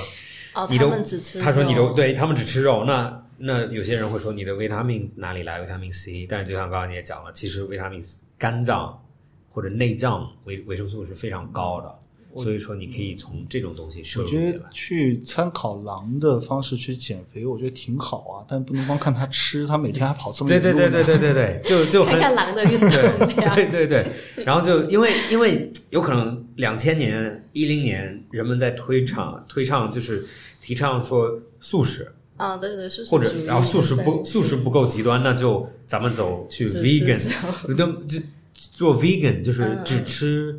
就是一些非常就鸡蛋也不吃，牛奶也不要，任何动物产品。然后呢，其实作为一个反方向的发展，就变成了一波人说我只吃肉，嗯，然后就完全反对我觉 vegan 得。食品这个东西真的只是一个一个辅助吧。对对对对对，先聊关于减肥的问题，就是你这个怎么说呢？因为你不能去跟动物那些比，因为它们新陈代谢很快。就包括你年轻的时候，跟你可能三十五岁以后，你会发现你的新陈代谢降慢了以后，你就是很容易胖。因为你的新陈代谢慢，你的心跳速度快，速度很慢。像那些我们说要燃烧脂肪那些野生动物，它可能就比如说猎豹这样，它心跳速度特别快，因为它有这么大的这样的一个心脏的搏动，它才能很快的输出它的肌肉。但是这些它只能是很好的短跑选手，因为它在很短时间会燃烧很大的一个能量。对，呃但人的话，你我觉得没有可比性吧。是，其实就是我的意思，就是说，因为就是其实最终的方式还是很综合的方式，嗯不是两个极端，因为两个极端都就是因为有些人会说，哦，人只能吃植物，你看咱们的牙齿不像。呃，比如说狼或者猎豹、狮子，它们只吃肉嘛？这是伪科学。对，是的，我非常赞同。这就是就这这是一个非常不逻辑的，这是看现状去推之前不前，，而且而且人的牙齿明显就通常这个就很难练，人的牙齿明显不是食草类动物的牙齿啊。对，但是但是很也很明显不是食肉动物的牙齿，呃，它它是偏还是偏食肉动对物，对，但是它是一个很明显是吃高热量、高能量的熟食动物。是杂食性动物。对，杂食性对，但是前提是就是因为历史里面人或者就是进化史里面人的脑子为什么突然变大，和人发现火或者吃开始吃熟熟食是非常嗯交交叉点非常高了嘛。那很多人就会去讨论这个问题，但是其实，在你你去看，比如说中国文化，作为中国人来讲，你去看中国文化，中国文化其实从来不会在饮食上面讨论非常多问题，是因为咱们的饮食是平衡饮食，非常杂的。非常杂。我的前提就是非常杂，我吃当季的，现在有的，呃，就是我能做的，做很就很容易得到的，我不会去说哦，我到哪里就只能吃，就是就像你去看美国连锁酒店，比如说那些 Hyatt、Marriott，就你看它的菜单的时候，永远就有 cheeseburger，不管它在哪个国家。对，但是它这这个是一个非常不对的逻辑，就是为什么要把这个东西带到哪里？就是就有可能有些在西方国家长大的人，他就是哦，我只喜欢这个，我只喜欢这个这样子做，在这个环境里面，但是你没有考虑到综合的因素，就像刚刚说的碰热水，我原来在我原来在外国的时候，我热水我是真的不会碰的，我喝热水是不可能的。但是我理解了，我回来以后发现这是气候问题，就是不是吗？不是喝热水，其实中国人喝热水的传统，大家觉得是中国人自古以来喝热水，但其实中国人喝热水到现在也就六十多年的传统而已啊。对，但是这可这个是他他他因为之前在国外，他喝不惯热水，我就是他在我在国外我就不可能喝热水，因为我就像在澳大利亚水龙头打开我就有水喝，对吗？但是在中国，我理解有可能，比如说有些水不能从水龙头里喝。那我就发现了在，特别在北方，我原来在北京上学的时候，我就冬天你让我喝一瓶冰水，你还不如打我一巴掌，就真的是因为气候完全不一样。就像澳大利亚全年最冷的时候十几度，但你不觉得吗？有时候冬天你去去日本玩，然后嗯，哪怕去了北海道，他也是给你一杯加了冰的水啊。对，但是这个是根据他们的习环境和习生活习惯，就是你的饮食。北海道也用每年吃非常多黄油啊，啊，对，对，因为他们他们黄油玉米，其实北海道是美国人开发的嘛，是是，他们有非常多的高热量的食物。但是在中国，如果就比如说你走一些清淡一点的，或者碳水为主，然后肉是只是调味料一样的，其实你能理解哦，那有可能就我不会去用，一我的身体有可能不需要这个东西，我就想喝一些热水。嗯，然后但是这个根据就是它其实非常复杂，个人喜好、现在的天气和你所得到的，就是你的身体习惯什么或者喜欢。是的，对我觉得个人习习惯啊什么还是有很大的这个作用的。但我非常不提倡前段时间的，就是素食主义，就是说为了环保大家吃素，我觉得这个是非常不提倡的一个事情。嗯，首先第一点就刚刚 Max 说到了，人本身是杂食性动物，我们肠胃道的菌落也不允许说我们是很完整的去吃素。虽然说素素食会给到你蛋白质啊，或者一些对我们说胆固醇啊这些必须要的东西，但确实还是有限的，真的很有限。那另外就是，如果说呃全民食素的话，会有很多很可怕的，就它的碳排所谓的当然是以碳排放这样的标准来说，它的碳排放其实不比我们畜牧业会低。对，首先第一点，它对土地要求都特别高。啊，对吧？我我们哪里有这么多的耕种农耕面积去可以给它去做这些农耕？那是否又要开垦很多的森林去做这个东西？它占地面积非常的大。那你整个一个过程当中，你收割的过程当中呢，你用的这些器械呢，你用的这些要照顾它的人力以及畜牧力，你怎么去照顾这些东西呢？其实你把这些东西完全算上去的话，它不比畜牧业的碳排要低很多。呃，对，其实去说某一个东西是所有东西的答案，就是一个你说的伪科学。其实是答案是在非常复杂的东西里面，它不是一个啊，如果全全世界人都吃素就解决问题了。对，嗯，就对这个我也赞，同。就好像现在说的碳中和，但对对没有任何一个模型可以告诉你什么是碳中和。嗯，嗯，具体你要怎么样做？所有人不开汽车就会碳中和吗？不会，它没有一个很完整的、很确切的一个模型可以给到你。对你只能在你的生活中去优慢慢的优化一些东西，是的。去减少，但是你不能说，或者就很多科学啊，或者很多人去提倡的有些东西，它建立在一个非常主观的前提上面，就是比如说，就像刚刚还说吃素吧，就是说有些人可以告诉你，你去吃素会对你非常好，但前提是这个人非常喜欢这件事情。如果你真的很不喜欢，或者你非常痛苦这件事情，你去做了，带来的完全是不开心，那你为什么要去做？其实要找到你自己觉得 OK 的点。对，所以总结来说就是两个字：向善很重要。就是吃什么，别人吃什么，你就当然首先前提是这样吃是健康的，对但前前提是健康的。然后我劝你这样吃，或者你这样的一个饮食习惯，可以造成你的开心，这就是一种向善。就包括我们说碳碳中和也好，就很多人在做这样的事情。虽然有很复杂一个模型，我们不知道真正去做到这些东西能不能达到，比如说减碳或者是碳富化的这样的，就碳中和的这样的一个情况。但是至少大家在向善的去做，大家去在做这件事情，就试图的去解决这个问题，这种行动力，我觉得还是应该去呼吁大家更多人去参与进去的。不管它的结果是怎么样，但至少我们知道这个很一个很宏伟的目标，一个很正确的一个方向是在那边，那是永远不会错的。你们在做这个组织的时候，有遇到什么比较困难的事情？太多了。可以举例分享一下。嗯，几个方面吧。第一个方面就是，嗯，目前很多人对呃公益、对这样的一些机构，其实有很多的不理解。就是你们究竟是做什么的？你们究竟要，就是慈善组织不就是应该啊、是那些富二代啊、财务自由的人去做的吗？啊，你一定是家里有矿或者什么？就这个会让我们觉得很痛苦，因为其实我们真的很不容易。其实我们这样留下来的，就是最早的六个人，我们到现在就最慢慢的这几年只剩下三个人在做这件事情。那当然还有很多一些小伙伴在慢慢加入到我们，就是核心的成员，我们就三个人在那边做。那很多人都不相信说我们这三年完全用自己的积蓄，在用最省的一些方式在做这些东西。很多人觉得我们好超有钱，那只有我们三个人或几个人做了好多人的事情。那其实其实完全不是这样的。那我们需要生存下去，我们需要活下去，这是我们其实最大最大的一个困难。然后包括在呃很多工作当中，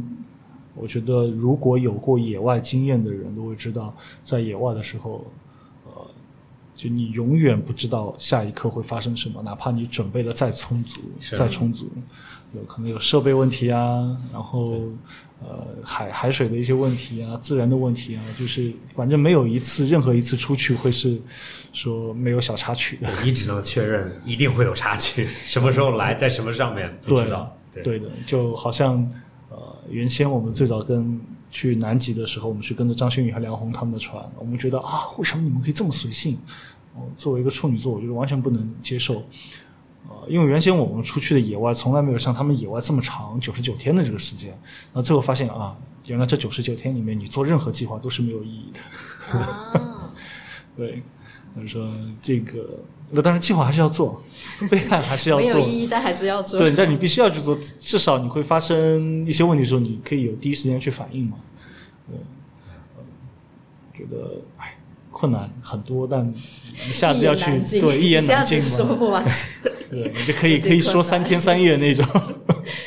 哎，那你聊一下去南极科考那一次好了。对，嗯因为我看你履历还蛮厉害的，就是民间的首次南极参与南极科考是吗？是因为这是首先要感谢梁红、张馨予夫妇，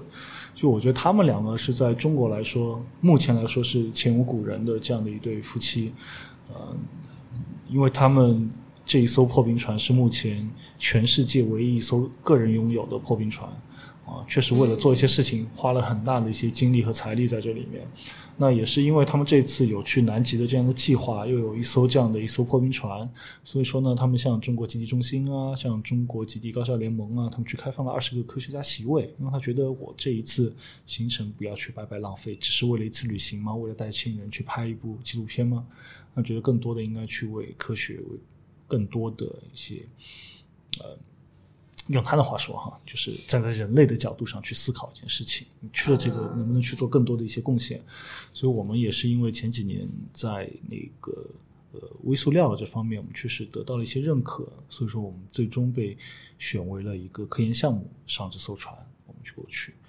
啊。那当然我们呃也不辱使命的完成了我们这次采样，而且这次采样的话，其实是目前世界上首次的南北半球大纬度跨度的海水微塑料采样。呃，就是整个过程当中，我自己都没想明白怎么熬过来的，因为我每隔六个小时就要去工作一到两个小时，就是全程的时间，其实几乎我们都没有完整的睡过一觉。啊，对，一直要每每到一个纬度，我就要进行一次采样；每到一个纬度就要进行采样。每个六小时就要采样一次，然后不能睡觉，是吗？对，所以我们会有两个人去轮班，嗯，呃，然后另外一个同事因为他晕船，有的时候可能就必须得自己，就是不晕船的人会比较吃亏，然后就还要有可能要去照顾他。不照顾倒不用了，因为有其他人可以照顾。让他睡着对，让他睡着吧。然后就因为不晕船的人就就你得必须多承担几次那个点位嘛。呃，当然去到了南极做做完了这件事以后，我们觉得啊、还是蛮觉得自豪的，因为我们刚刚说到就是中国的第一次，原先我们只能去看别人的，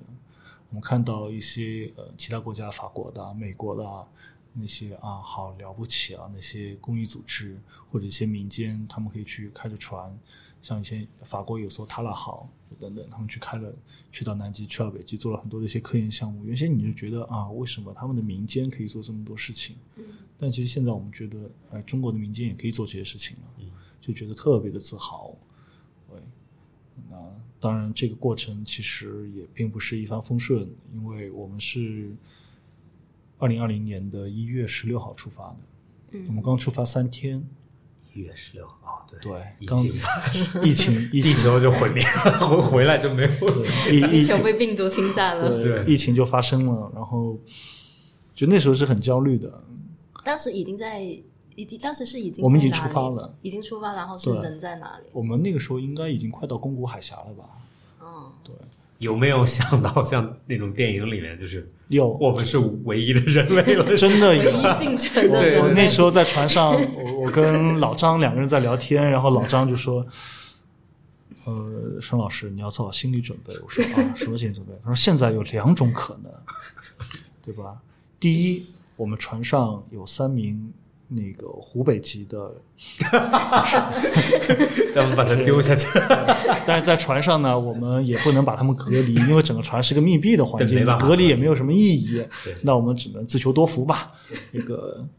所以说第一种可能就是三个月以后，疫情过去了，人们发现了我们这艘船，然后我们整条船上都是，哎，你看过《行尸走肉》吗？看过啊，就是那样的。啊，我说那第二种可能呢？那第二种可能就是，哎，我们的三个湖北籍的朋友们都没事儿啊。三个月以后，然后完发现回来大家对我们南极回来以后，当我们上岸，没人来接我们，然后看到大家都像，哎，你看过《行尸走肉》吗？不管怎么样，都是有都是有行尸走肉。对，但还好，就是我们那三位湖北籍的同事其实都没有大碍，对，这几率太小了，才那么一点人，对？但但其实对我们来说，那个影响是非常大的，嗯因为就代表着我们整整将近四个月的时间是没有补给的，没有没有补给。原先我们的计划正常是应该有有传送给你们东西是这对样对。正常的，我们是本身计划在巴布亚新几内亚或者说像新西兰，我们要进行一次补给，那包括加淡水、加燃油，嗯，对不对？还有一些食物的一些补给。本来是包括我们在巴新的话，还会有一些其他组的一些科学家也会上船一起去，因为他们可能时间关系没办法从头跟到尾嘛，那通过在巴新上船。但因为这个原因，就造成了我们没有办法补给。那在这个时候就非常的尴尬，你是回去呢，还是继续下去？你继续下去就会非常大的一个挑战。但你回去，其实这个时候这段时间你也回不了。对，因为疫情刚刚爆发，你的船也没有办法去去进去，所以我们就硬着头皮就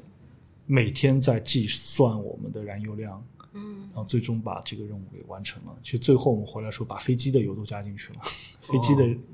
飞机的燃油都加到了，所以就这整个四个月里面就没有，毫无补给。本来应该补几次啊？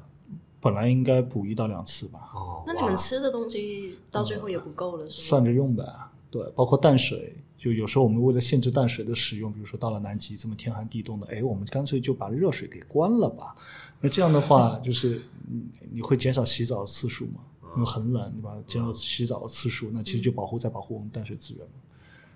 哇，天哪！我感觉你们可以拍一个电影，对，就在疫情期间待在那里。对对哦，对，其实大家很痛苦，就包括回来。吃的呢，就只是省着吃。呃，其实关键是水的资源会比较，其实淡淡水就是对，因为其实像我们这种呃破冰船什么，因为它的食物资源其实呃会有很多的一些要求，比如说嗯特别是到啊，因为极地区，它会卡在某些地方，对，你得做好一年的余量，因为如果你被在那边困在那边，你就是第二年才能出来，因为。过过一个季节的，对。对，所以说你必须要准备一将近一年多的这个余量在里面，所以说吃的是没有问题，但可能最大问题就是你的蔬菜、你的维生素怎么去摄取。那当然我们会有经验的，会带一些就是维生素片呐、或者等等。呃，呃没有水果，这个是 吃肝脏，对吃 就比较累的一点。所以说吃的上，就我们包括回来还剩下很多的肉，对，但是食品很单一，啊，对，非常单一，你只能想办法，就是各种变着法子吧，去做一些自己想吃的东西。对，就我们在上面把各种面食，就是各种面粉能做的东西都做了一遍。哇，真的很棒！对这个真的感觉可以拍电影，你们下船，而且太凑啊下巧了，船真下船的。下船，不可以拿冰上来，然后做淡水吗？呃，是这样的，呃，你要去拿冰上来做淡水，在逼不得已的情况下是可以的，是允许的。啊，OK，但是嗯至少没有这个必要，因为其实船上是有淡水机的。啊，可以进化对，是有净化淡水的淡水机，嗯，其实是完全够量，不用你，因为你你去捞冰啊，去聚冰啊，这其实也是个非常很累的，反腐的一个工作，因为你知道捞一块冰可以够大家喝，这个冰得非常的大，啊那你怎么储储藏，然后怎么去，你还得把它化了或什么对对，嗯，淡水机早就干完了这些事情，对，还有好玩的就是我们被封在了冰下面。冰下对，因为我们要去完成一个水下拍摄的一个工作，然后拍着拍着上面结冰了。对，但是那个冰是呃，我们船上有一位汤老师，然后他之前去过两次南极，他说这是因为他本身做气象的，他说这是我见过结冰结的最快的一个自然现象，就完全碰到极端气候。是我们下水以后，刚开始下水就发现了那个冰已经开始变得像冰沙一样。嗯但我前面呢会慢慢开始结起了一些浮冰，那我想去游到我的登陆的船那边，但我刚潜下去往前游一点，然后就会发现那个上面已经结住了，而且我出口已经找不到了，嗯，就可能就十几二十秒时间。那我当时的反应就是我拉着我的 buddy，然后直接充气，给自己干衣衣服里面充气，然后整个人就倒立在冰上，然后这时候我就发现冰已经结实到可以在上面跑了。啊，对，那那时候的反应就是第一反应就是拉着我的 buddy，就是直接在冰上朝着出口方向狂奔，就整个人倒立在水下就狂奔，嗯，奔了有一段二三十秒以后，因为我觉得一定距离嘛，还是没有找到出口，所以又做了第二个决断，说停下来，用手徒手去冲那个冰，砸冰，嗯，就就在水下面就是打冰，然后打了一会儿，终于把那个冰打穿，打了一个洞，然后开始扒，先把班底送上去，然后再开始扒，然后自己上去以后，就是两个人很明显觉得就冰不断的在结，就不断把两个人挤压到一起的那种，哇大概前前后后加起来也就一两分钟的时间，就是喂，是变换的。是平时都会结冰结这么快吗？在南极不会那里，还是说是一个就什么样的原因呢？寒流还是什么？嗯，可能有洋流把一股比较冷的洋流带过来，又气温又瞬间来了点风，气温骤降，就那个冰结得太快了，就没有任何一个人可以预见到这样的一个情况。对，他甚至于把船上的一根传动杆，就直这么粗的一根传动杆，就直接给就用大拇指比大拇指还粗的这个传动杆直接给挤断了，哇，就结冰速度非常的快。这是我的噩梦，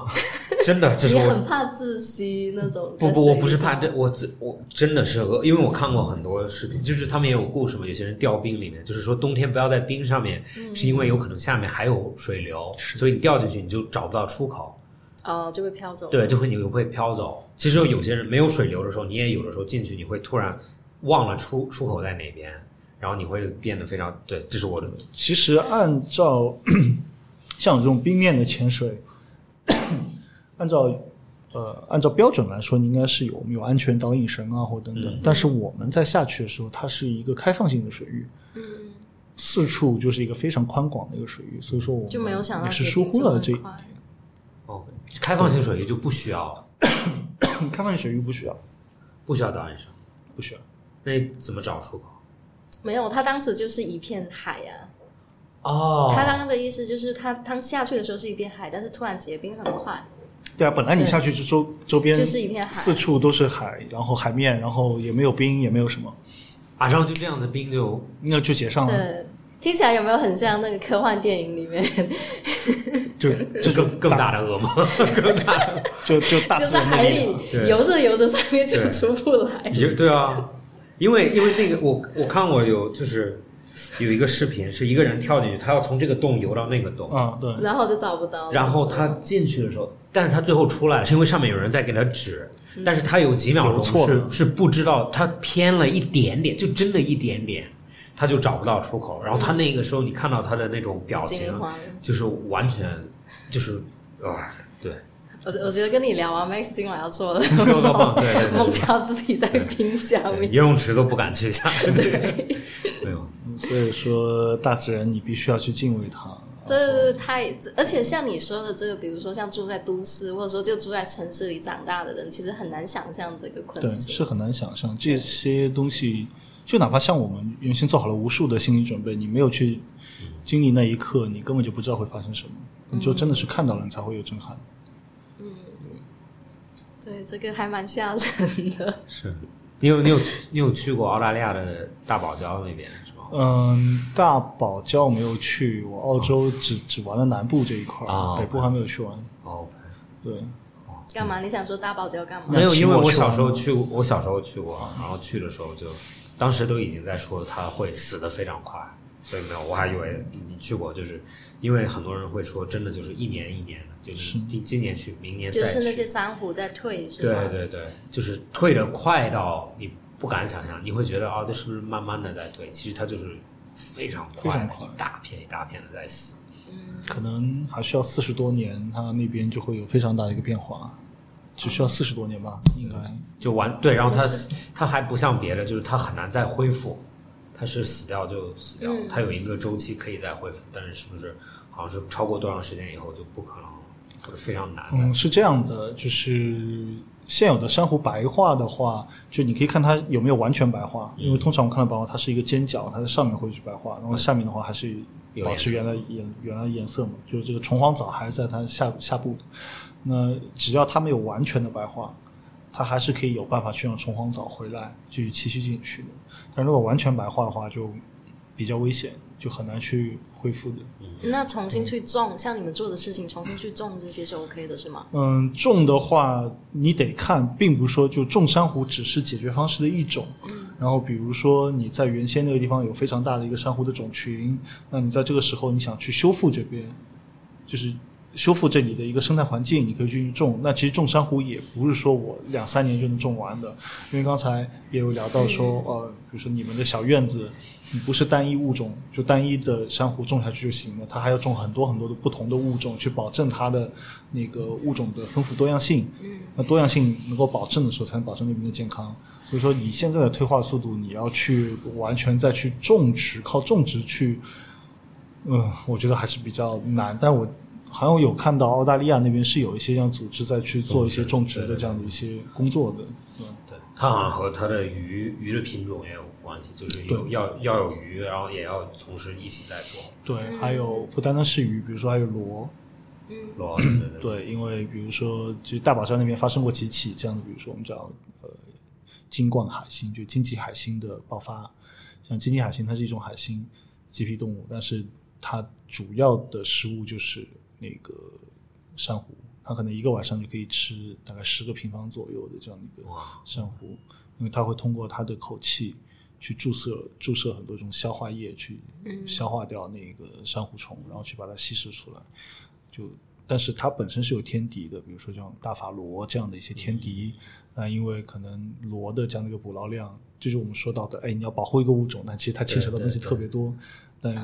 那大法罗对大法罗捕捞，因为可能因为它好吃或者怎么样，就也特别漂亮，可以做工艺品啊，或者等等，对它捕捞量特别大。那呃，经济经济海星就没有它的这个天敌，然后造成经济海星的一个爆发。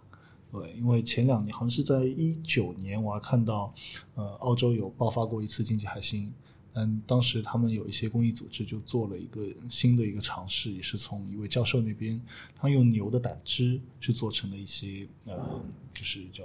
生物毒剂。那这个生物毒剂对其他海洋生物、其他海洋生物是没有任何伤害的，但是对经济海星就特别的有效。然后组织了很多人，一人下每个人下去去给那个经济海星打一针。嗯，对，就希望说能够靠这个去抑制住经济海星的这样的一个繁殖。但经济海星处理起来非常的麻烦，因为如果你要去完整的处理它，你最好是把它捞上来，通过太阳暴晒去把它杀死。因为如果你在下面拿刀捅它的话，你把它一只手、一只触角割下来，它可能就变成两只。两只，哎呀，好怕这种，好怕这种，就是哎，切完然后会长两个的，像蚯蚓那样的，是吧？对，好笑的。对，其实尽管我们两个人都要做噩梦，对对，对我梦见在冰里面，你梦见 对我梦见有有那个对。对。对，对，没有你在因为澳大利亚那边其实因为它的自然环境非常好，但是又非常不好，就它有非常恶劣的嗯。环境，它也有非常适宜人居居住的地方，人们就非常在乎呃，就是生态平衡，生态平衡，嗯。对因为澳大利亚的生态其实非常非常脆弱的。对，就之前最出名的就是那场森林大火嘛，去年的对，疫情爆发的时候，哦那边在对对，疫情着着火，爆发之对，前，对是的。对对，因为其实森林大火对那边来说，并不是它就是生态脆弱的一点，因为我们知道澳洲大陆它本身的物种它是很有独特性的，对，嗯。是一个大岛，对，从从我们说盘古就是超大陆，然后分离出来以后，其实整个澳大利亚它的生物都是独立演化在那边的。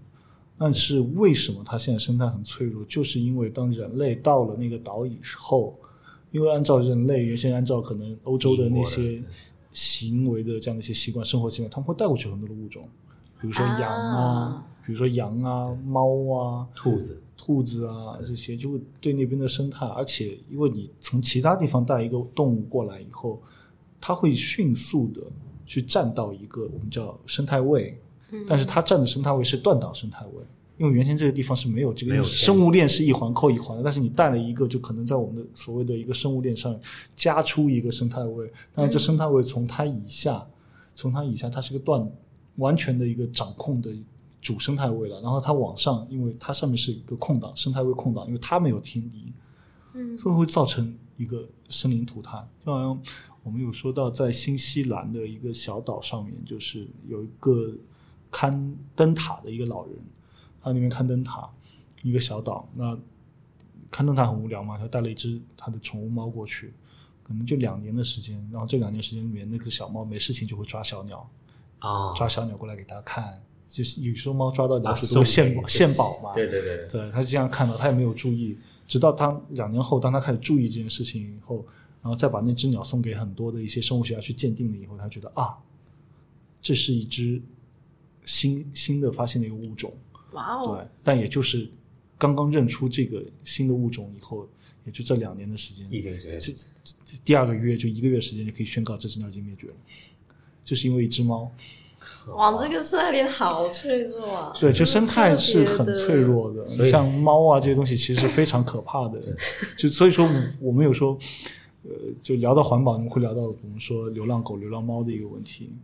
呃，流浪狗、流浪猫，我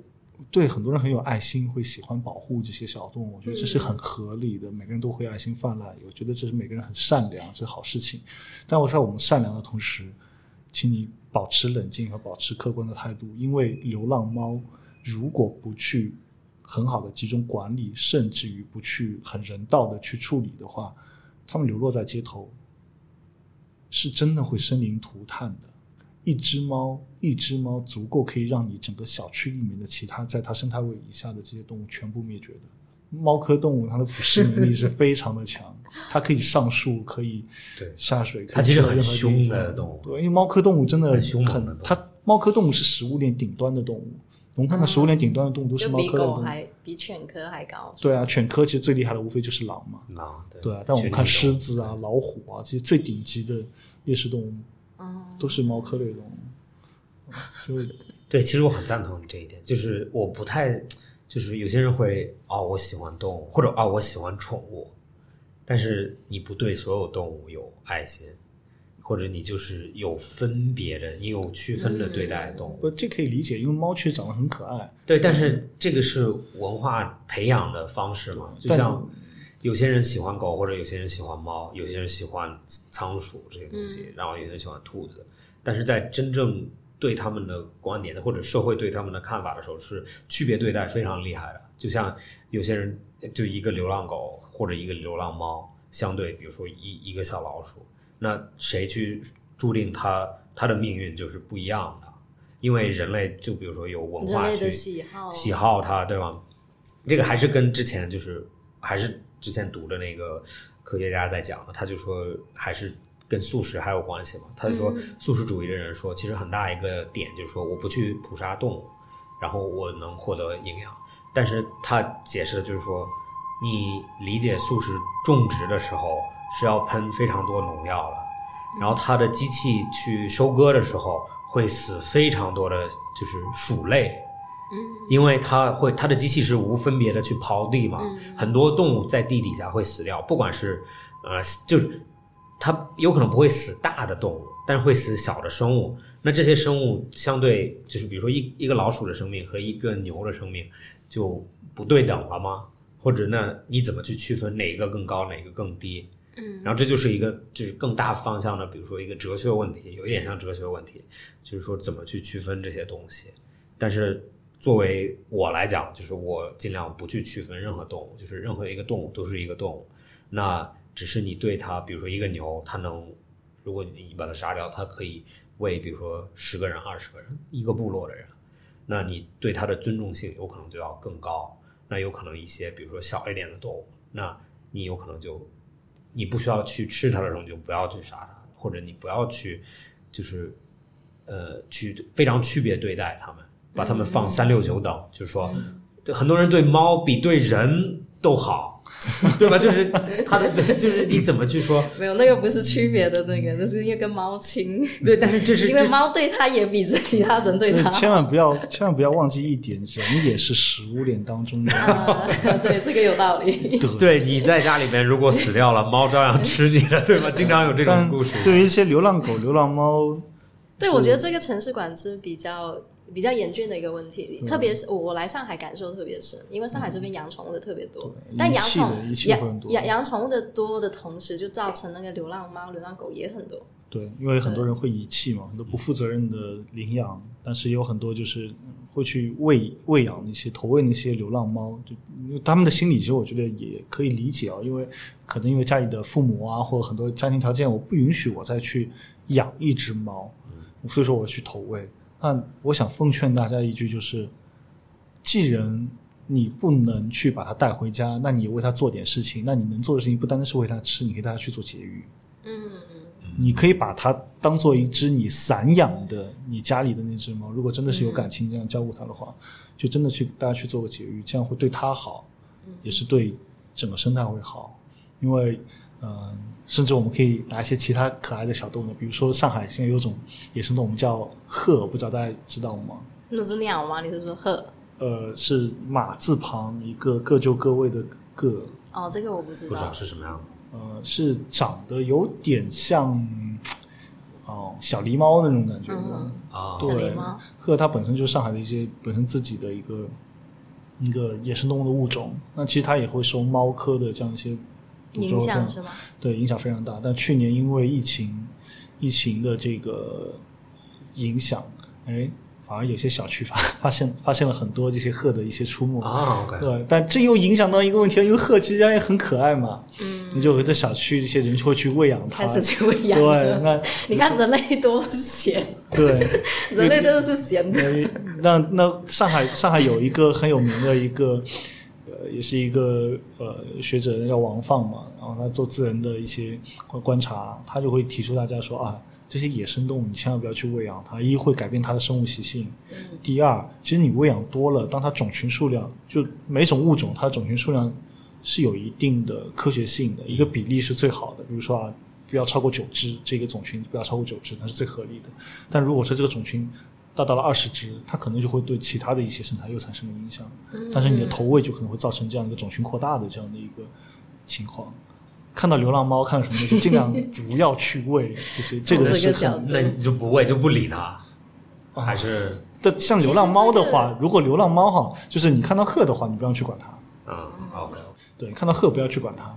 就千万不要去投喂，你可以在远处去观察、看一下、记录它，没有问题。但碰到流浪猫的话，因为它已经很泛滥了，就是你真的爱它，你投喂的过程带它去做个节育也是可以。这个观点我，其实我我你来之前我一直在想，我说你应该是一个非常爱护这种，我不是说你不爱护，你就是觉得它是会保护一切动物的。对对对对，但是我我因为我也在最近，因为你要来嘛，所以我也做了一点。简单的 research，其实我就看到很多，其实现在的现最最前沿的科学，其实观点是你的观点，嗯，就是它不是盲目的去保护一些东西或者做一些动作，它是非常有有方式和有有策略性的去做。因为我们刚刚说，人类也是食物链当中的一环，但是其实从有生命到现在为止。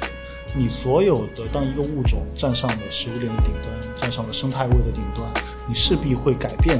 一些东西。那你在改变东西的时候，有的时候这些改变并不是好的，并不是正向的。那你在这过程当中，你怎么样去维持一些平衡，这是最重要的，而不是说一味的你作为人类，作为一个上帝一样的这样的一个种群，你要去说我保护这个保护那个，那只是你自己的虚荣心，只是你自己的立牌坊的这样。一个新闻，或者去户外待一待，你就发现你不是最顶端了，就是你会有比你高的东西。在野外生存一段时间就懂。说在你的，对整个平衡还是很重要的，而这个平衡又不是这么简单，这就是为什么要很多人去做这件事情。好呀，来再干个热水。谢谢谢谢谢谢深见，谢谢谢谢。好呀，那这一期谢谢深见，然后本期到这里结束，谢谢大家收听。拜拜，拜拜，拜拜。